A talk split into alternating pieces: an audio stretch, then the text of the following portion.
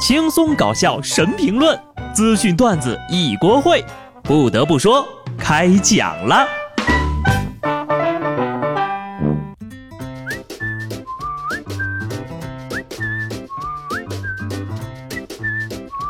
哈喽，听众朋友们，大家好，这里是有趣的。不得不说，我是机智的小布。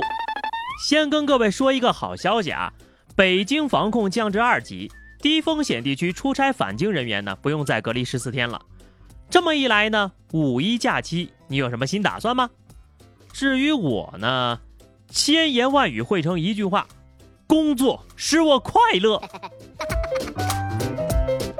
我呢，其实是很想出去溜溜的，但是啊，考虑到疫情还没有完全结束，本着不给国家添乱的原则，我还是在家上上网吧，拉高一下网民平均冲浪的时间。一份最新的调查数据显示啊，截至到二零二零年三月份。中国网民规模为九点零四亿，其中呢，月收入在五千元以上的网民群体占比为百分之二十七点六。也就是说呀，全国百分之七十二点四的网民，大概呢有六亿五千万人，收入不足五千块。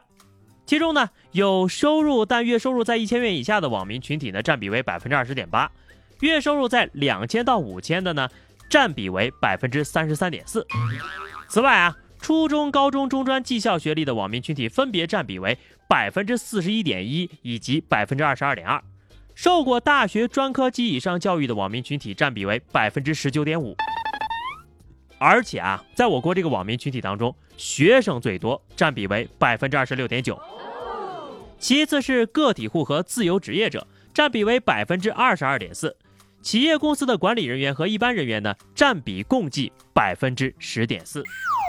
哎，我平常看某乎，感觉都是月入过万的呀，还有一大部分是月入超过五万的，然后他们还会告诉你，月入五万像是讨饭，日子过得很紧。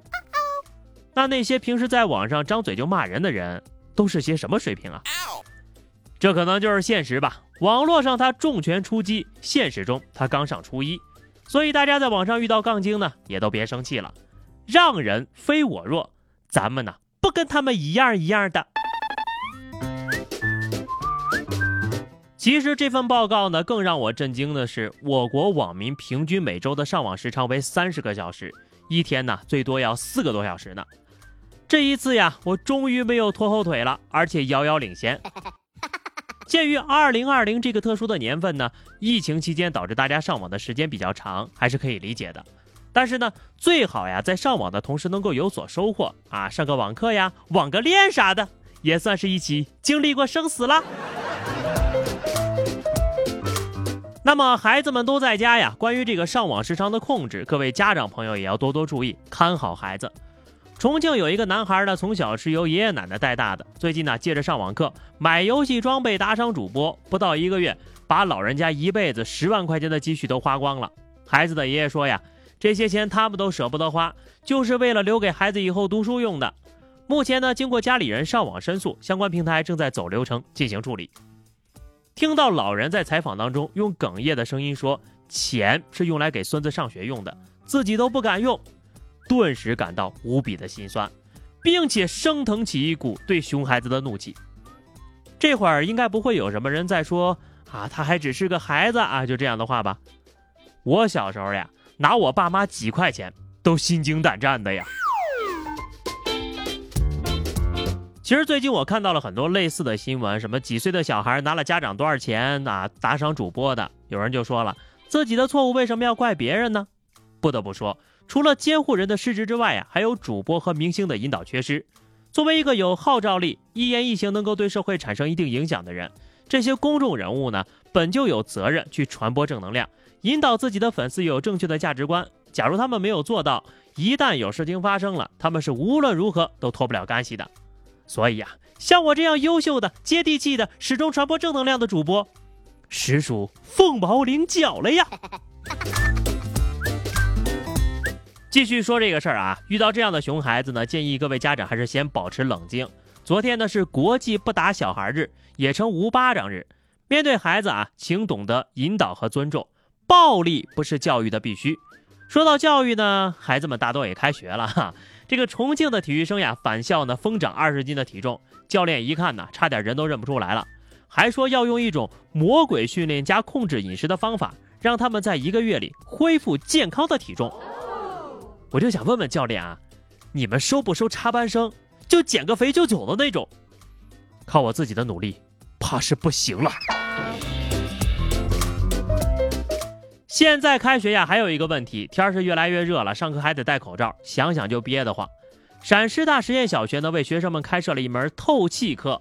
校长介绍呀，复课之后呢，孩子们每天都要戴着口罩，所以每天上下午就固定的时间呢，会把孩子们带到花园、操场等空旷的场所，自由的呼吸，保持安全距离，晒晒太阳，呼吸新鲜空气，挺棒啊！就是这个操作听起来有点儿耳熟啊。印尼呢，最近有越来越多的民众啊，光着上身到户外晒太阳，希望靠晒太阳能够预防新冠病毒。受访民众就说了，希望获得更强的免疫系统。在此之前呢，美国一项研究表示，太阳光有助于杀死病毒，但该研究尚有争议。你看看，是不是和透气课的小学生一毛一样？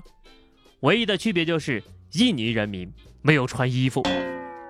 要说这个晒太阳杀毒啊，这么解释哈。没有五十六度的高温加三十分钟根本没有作用。不过呢，单纯的晒晒太阳对于提高免疫力确实还挺好的啊。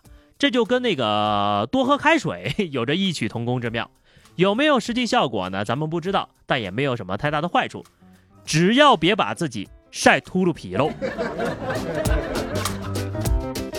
你说这个组团晒太阳吧，还能理解啊。还有更大跌眼镜的尝试呢。因为发现新冠重症患者的死亡病例当中呀，男性比女性多，有一些科学家呢就正在进行这个临床试验，以验证女性荷尔蒙是否有助于治疗。纽约的一位教授就说了，随机选了十八岁以上的男性或五十五岁以上的女性患者，一半接受雌激素贴片治疗，另一半呢接受标准疗法。不得不说，这个美国治疗新冠的研究呀，越来越剑走偏锋了啊。怕不是男女失衡这个事儿让病毒给知道了，治好新冠肺炎，顺便又变了个性。你说你有这种想法，去泰国溜达一圈不香吗？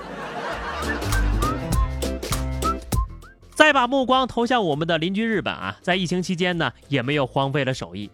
东京一家理发店的理发师用视频会议的软件，免费为顾客提供自助理发教程。对远程理发服务感兴趣的顾客呢，可以自己准备一下剪刀呀、垃圾袋呀、便携式镜子呀这些工具啊，进行自己个儿给自己个儿理发。哈哈，东京性感托尼在线激情剃头，激情呢是挺激情的，但是动起手来呀，可就是两回事儿了。顾客的手一抖，这头不就废了吗？但是啊，都是你自己动的手，就算理得不好，又有能什么关系呢？你也不能让自己办个卡呀，哈哈，哎，不过其实我觉得这个点子还可以啊，就是可以让家人辅助来理。你说要是我们这儿也早这么干，我就不用顶着鸡毛啊，不是顶着长毛啊，两个多月啊，啊，我就在这儿，我就突然觉觉得啊，这个疫情过后呀，非常有必要，科学家们发明一个东西，智能理发机器人儿。好了，那么以上就是本期节目的全部内容了。今天呢是五月的第一天啊，也是劳动节哈，希望大家可以劳动快乐。虽然说这个开篇呢没有说五月请对我好一点，但我还是打心眼里希望咱们的生活是越来越好。在疫情得到控制的时候呢，也希望各位继续保持警惕啊，也不是说你非要放着假就必须得在家待着，哪儿也不能去啊。低风险区域呢外出啊，你要是游玩到这个人流量大的地方，还是要记得记得啊，千万记得戴口罩。好了，就嘱咐这么多啊！下期不得不说，我们不见不散吧，拜拜。